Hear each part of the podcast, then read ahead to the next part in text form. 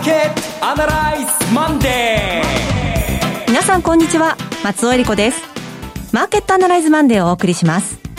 パーソナリティは金融ストラテジストの岡崎良介さん。はい皆さんお元気ですか、えー、私もお元気です、えー、今日もよろしくお願いします。岡崎です。えそしてもう4月ももうね月末ですね。え今日は月末ということで、えー、南由紀さんにもお越しいただきました。南さんこんにちは。南です。よろしくお願いします。はいお久しぶりです。久しぶりですこの番組はテレビ放送局の BS1212 で毎週土曜昼の1時から放送中のマーケットアナライズプラスのラジオ版です。海外マーケット東京株式市場の最新情報具体的な投資戦略など耳寄り情報満載でお届けしてまいります。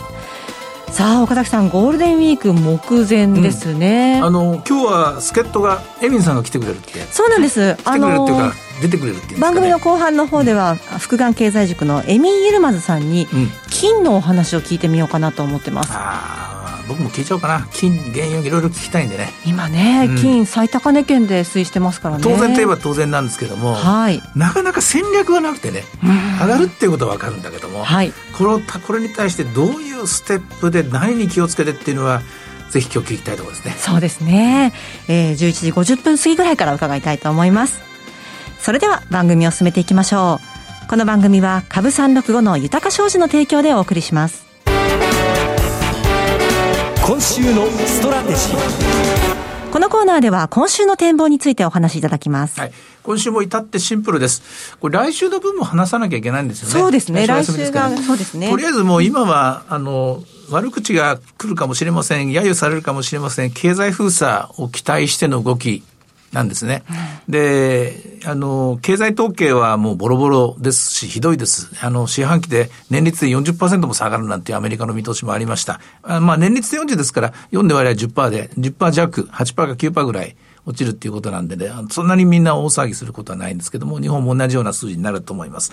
あと、まあ、もう一つ、企業の業績についてもですね、もう無理です、わかりませんみたいな人が続出して、最初はそれに目くじらを立てていたんですけども、大手さん、大手がどんどんどんどんこうなってくるともう何も言えないなと。あと銀行なんかも貸し倒れ引き当て金をどんどん立ててるんですけど、これまたしょうがない。ただまあ、引き当て金を立ててるんだけども、それを、が、その破綻を意味してるわけじゃないという特別措置もありますから、要するに何を見ても通常の環境ではないので、何を見ても相場のですね、助けにならないんですよ。手立てと言いますか。はい、えー、あの、羅針盤は何もない状態なんですね。じゃあこういう時、結局何が頼りになってるかっていうと、まず今キャッシュがあるということですね。で相当売ったということ、相当売り切ったということ、追加の売り物は、一回買わなきゃ出ないということで考えれば少ないということ。で、そこに今、マーケットが注目しているのは、感染者数と経済封鎖への動き。はい。特に、まあ、えー、と、一番最初は、まあ、台湾の例とかシンガポールの例とか韓国の例もありますけども、えー、ロックダウンを大きくかけて緩めた最初はニュージーランドだったと思うんですね。これまあ、日々の感染者数が一桁になったということから。あとは5月に入ったらイタリアもいよいよ緩めるということになったんですけども、イタリアの場合はまだまだ1000人単位でだったかな、えー、来てますから、あの、完全にこう解除の向けては外、まあ、多少緩めるだけでしょうね。その一方でアメリカの方は、まずペンス大統領が5月中にはピークを過ぎるとか、25日でしたかね、えー、あの、なんか祝日のところが目安だとか言ってまして、まあ、あの、ずれてずれてきてますから、また狼少年になるかもしれませんけども、えー、それとか、あとはジョージア州とか、あるいはオハイオ州とか、まあ、要は共和党系の、はい、えー、トランプ大統領に近いところが、やっぱりこれ解除に向かって動き出していて、うん、まあ、これ賭けだと思うんですけどね。なぜかというと、このまま、えー、封鎖を続けてれば景気はどんどん悪くなって選挙は不利ですよね。だから早く解除したい。しかし解除してもう一回感染拡大したらもっと悪いことになると。えー、しかしどっちにしてもじっとしてたら負けると踏むならば、あの、踏んだならばこれはギャンブルと言われようが、えー、解除に向かって、えー、スイッチを入れると。まあ、トランプ陣営はそれを考えたと思うんですが、これに乗ったのが株式市場です。はい、株式市場が解除っていうのはこれも朗報なので、で、株式市場がこれ別に感染を決めるわけでもですね、解除を決めるわけでも何でもなくて、株式市場ってのはあくまで箱庭の中でですね、ベスト尽くしてるから、別に株式市場が悪いわけじゃないんだけれども、間違ってるわけじゃないんだけども、しかし封鎖のニュース、封鎖の期待のニュースですね、これが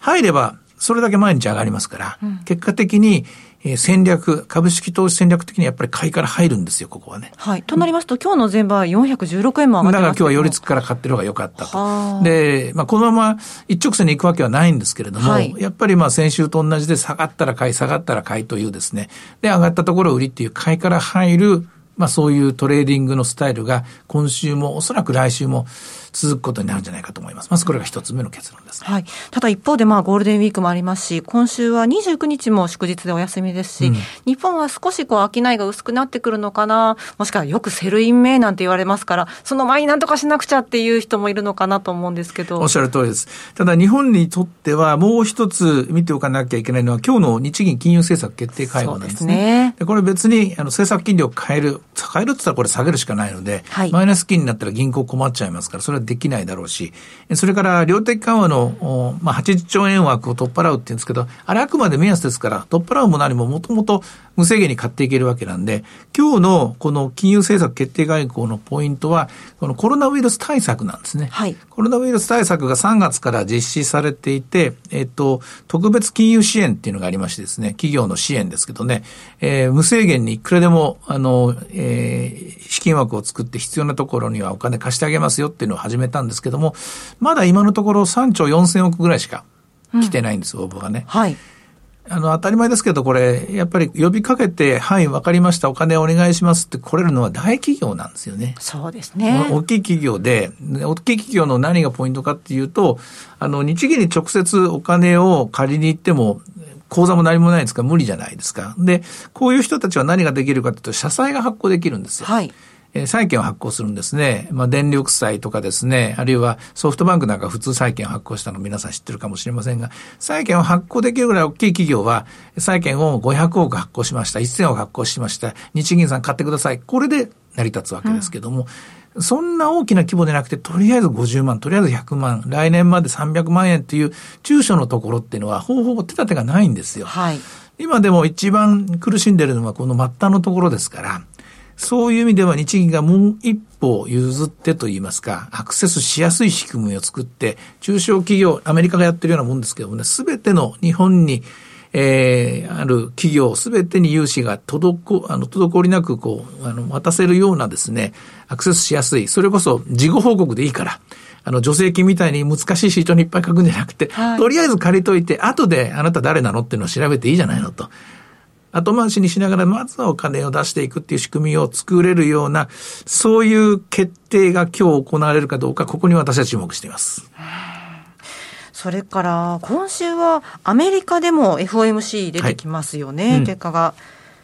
これあの、プログラムはもう発表されてますから、おそらくそれの、えー、実現状況ですね、どれぐらい進んだかどうかをチェックして、で、枠を最初決めてますから、枠を増額申請するとかですね、これ一回始めたら、とにかく、あの、パンクしようが何しようがですね、あの、お札をすり続けなきゃいけませんので、ヘリコプターマネー状態になってますけれども、これはもう当然、やらなきゃいけない。なぜかというと、これ今、戦時状態だ、戦時経済だと言ったじゃないですか。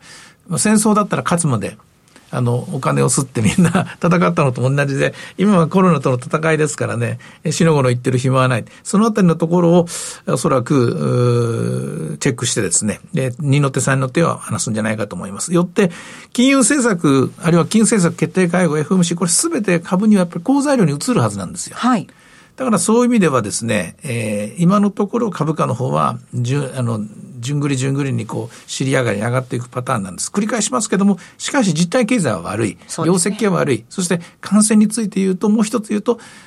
経済封鎖解除できるほど改善してるかっていう疑問は当然残る。はいですから、これが、あの、露骨なところまで問題が大きくなってくると、ガクンと株は下がる。まあ、こういう組み合わせ方です。えー、気の置けない展開です。えー、そんなところに皆さんを掘り込むのは忍びないんですけれども、はいでも注意しておいてみてください。チャンスはチャンスです。はい。はい。あの先ほど買いから入ってっていう話だったんですけれども、こういう先が見通せない今のような時は長期っていうよりもどちらかというと短期的な目線で見ていくのがいいはい、あの、1ということです週間、2週間ぐらいが精一杯だと思います。で、長期に手ついて言うと、これ、時間、感染が長引きかな長引けば長引くほど、えー亀裂といいますか、溝といいますか、壊れてるところはどんどん広がっていくんですよ。はいで、この話はちょっと長くなるんですけども、日本は傷が深くなると何が起きるかっていうと、どんどんどんどんデフレが広がっていくと、こう思ってください。はい、アメリカの場合は、えー、傷が深くなると、国民の分断とか政治的不安とか、これがどんどんどんどん大きくなると。うんこんなふうに考えておいてください。ただ、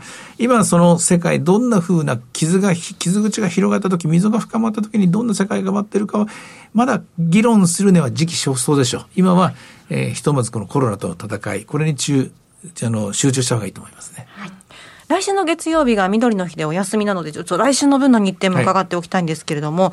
えー、来週は水曜日にアメリカ ADP の雇用統計が出て、はい、でで8日に雇用統計出てきます。はい、このあたりの内容は？えっ、とね、一応、えー、アメリカの議会の方は14、5%ぐらいの失業率って書いてましたね。だけど、失業保険申請件数からいくとやっぱ20%ぐらいいってもおかしくないので、やっぱり2割ぐらいのところまでは、あの、あり得る世界だと思います。で、アメリカの場合はもう、もう小売も悪くなって、で、それから生産も落ちてということで、もうどんどんどんどん調整が始まって、そして失業率も上がってますが、日本はこれ、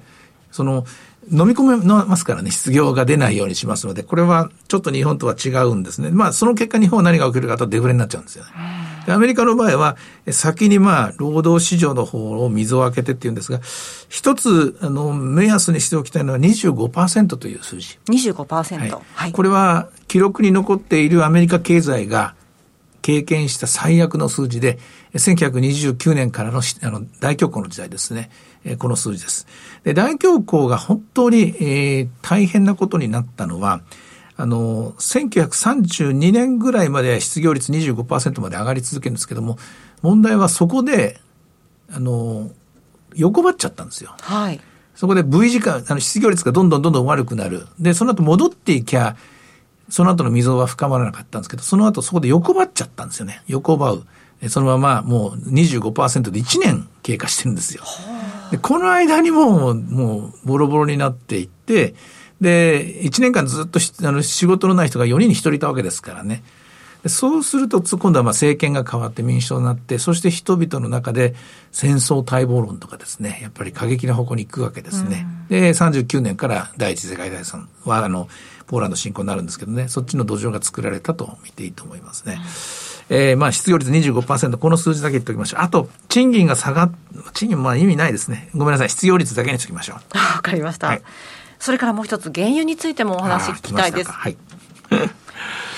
原油については、あの、えー、土曜日の放送でもいろいろお話したんですが、一応アクシデントだと私は思います。はい、で思うんですけれども、それでもまだ弱含んでるのはそれだけ需要が減ってるからだということなんですが、ひとまずは5月からは生産調整入ります。はい、サウジアラビアがね。でそれから、えー、中国の方は活動が始まりました。再開しました。でちょっとずつですが、みんなが車に乗って、ちょっとずつですが飛行機が動き出せば、これは回復方向に行くと思います。おそらくあのアクシデントマイナスの生産値っていうのはもう起きないと私は思います。はい。さて、では前場の指標を振り返っていきたいんですけれども。はい。えー、ちょっとそちらの方で何か目についたものがありましたら、はい、えっと、もう入ってきたら言ってほしいんですけども、一応、えー、株三六五は今618円で、スタートが430円で、今ほぼほぼ高値圏ですね。えー、やっぱりみんな買いから入ってるように思いますね。えー、下がったところ確実に買って、今週もまた2万円へのトライですね。挑戦が広がっているところじゃないかなと思います。今日5番にかけてはどうでしょう ?5 番にかけても、まあ日銀のあの金融政策決定会合で特に何にもなしっつったらですね、はい、また100円200円下がるところっていうのは出てくるんでしょうが、えー、それでも、あの、えー、あの、まあ、それを消化すればまたもう一回買い戻しで、うん、えー、動くんじゃないかと思いますね。はい。2万円まで大きな売り物出ないと思いますね。はい。はい、いろいろ展望していただきました。今週末土曜日には午後1時から放送しますマーケットアナライズプラスもぜひご覧ください。また、Facebook でも随時分析レポートします。以上、今週のストラテジーでした。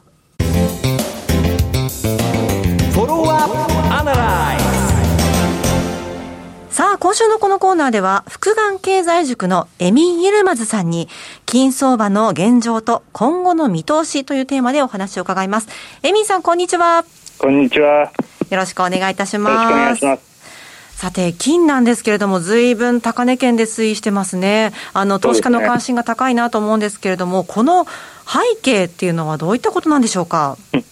えーとまあ、あのご存知の通りですね、えーとまあ、コロナショックによってマーケットが相当混乱していたので,、はい。えーでまあ、それに関してはあの FRB が、まあ、あの量的緩和を大今大規模にですね FRB を中心に世界の各国の中央銀行が行っていると、まあ、これはあのつまりマネーサプライをですね恐ろしい勢いで増やしているので、まあ、それがですね、えー当然ながら金の価格を、まあ、上げる効果を持ってますので、まあ、あのマーケットの混乱に加えさらにこの量的緩和の影響で金価格がだいぶですねあの足元で上昇してきているんですね。はい。でこれはですねおそらくですね、まあ、あの私はちょっと目先はですね若干、えーまあ、上昇トレンドが、まあ、鈍化するもしくはですね少しあの、まあ、リバーサルが見れる可能性があると思っているんですね。でそれはなぜかというと、まあ、ちょっとこの、えー例えばですね、えー先週のニュースだと、まあ、中国が3月の原油輸入量を増やしているという話がございまして、そしてその今年あの今月もですねだいぶその中国のいわゆる二酸化炭素の排出量が増えているこれ何を意味しているかというと中国経済が再稼働し始めていると。はい。似たようなことおそらくですね欧米経済も5月中にはもうおロックダウンをもうそろそろ終わって、まあ、再稼働すると思います。ということになると、まあ、これはいわゆる正常化が進んできますのでしたがってちょっとこうリスクオンにですね、えー相場があー移行してしまいますのでであの、まあえーこれは、えーゴゴールドにとってはですねもちろんあのネガティブなあー要因、えーになります。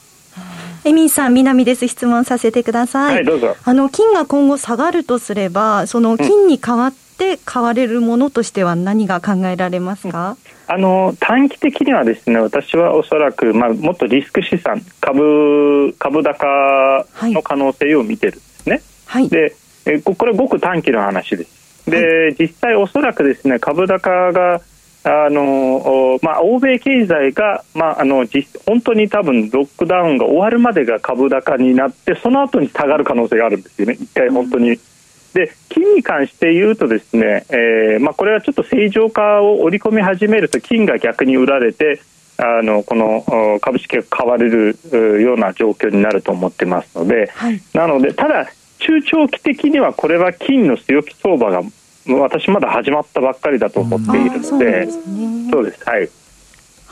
その中長期の話なんですけども、当然シナリオは何種類も分かれてると思うんですが、はいはいさん岡崎です。よろしくお願いします。はいはいよろしくお願いしますこれその、道を、こう、A パターン、B パターン、C パターンとパターンが分かれるとしたら、それはやっぱりコロナの感染の長期化、中期化、超長期化、こんな感じなんですかね？まあ、それもありますし、もう一つですね、実はちょっと考えなきゃいけないのは、この、まあ、コロナが収束して、アメリカのあの大統領選挙があって、この米中のですね対立がもう一回ですね、あのまあ、再熱する、激化する可能性があるんですよね。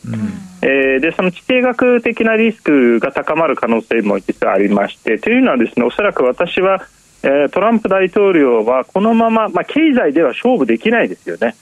あのまあ、なんなんとなくしかもあの、えー収束した頃にはトランプ政権の、まあ、やっぱアメリカに結構被害が出ているので、まあ、トランプ政権の責任も取られますので問われますので、まあ、その意味ではちょっともしかしたら、まあ、あのもう一回米中対立を煽,、煽ってですねえーまあ、何らかの形のこうちょっとした衝突に発展する可能性もありますのでそういうちょっとシナリオを実は私最近考えてるんですね。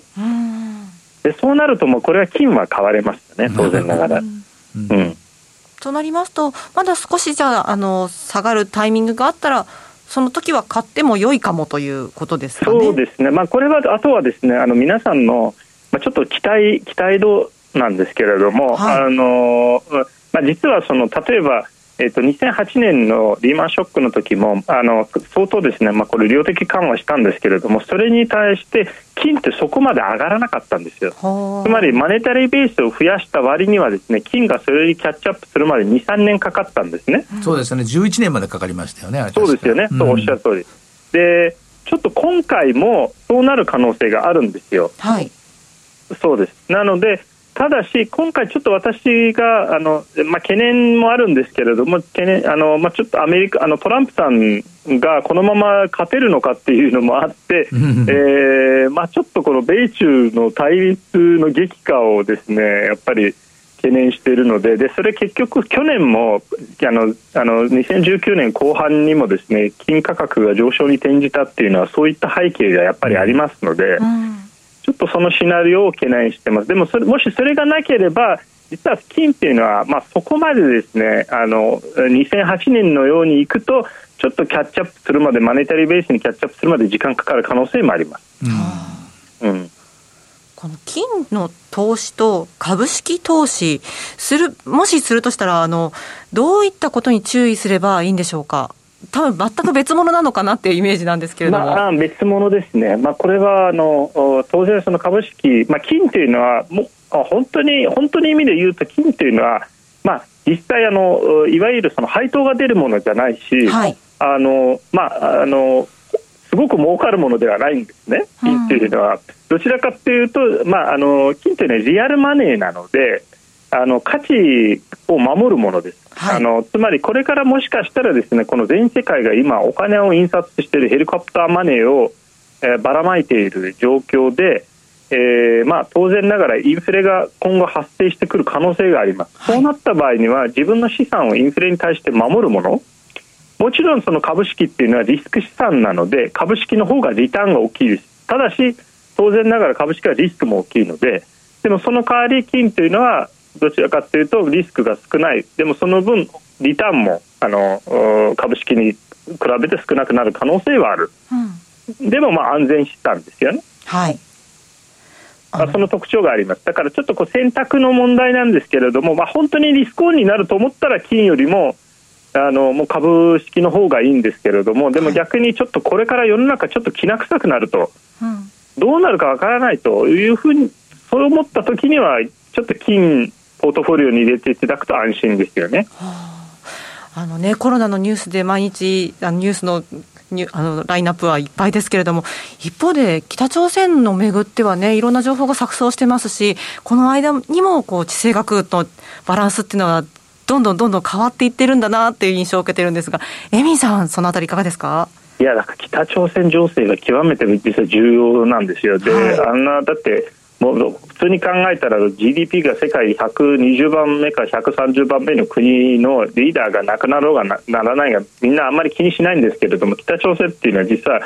相当あの、まあ、いわゆるアメリカと中国の間のバッファーみたいな国なので位置づけなので本当に例えばそのそのリーダーがなくなって朝鮮半島が大きく混乱してしまった場合にはこれは直接ですね、まあ、米中が対立するもしくは衝突するきっかけにもなり得るので非常に重要ですよね。そうですねあのまあ、火種火種って言っちゃあれなんですけど火種の一つですよね。であの皆さんごあのご存知だと思いますがあの前の冷戦がですね開始したのは朝鮮戦争ですよね。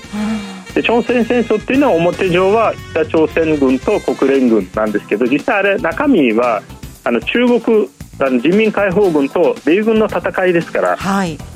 ちょっと引き続きね、こちらの情報も注意して見ていきたいですね。もうちょっと聞きたかったですね。ね、はい。エミンさんまたぜひお願いします。ありがとうございましぜひぜひはいありがとうごた。ざいます。さて、マーケットアナライズマンデー、そろそろお別れの時間です。ここまでのお話は、岡崎亮介と。南祐希、そして松尾恵理子でお送りしました。それでは今日はこの辺で失礼いたします。さようなら。この番組は株365の豊か商事の提供でお送りしました。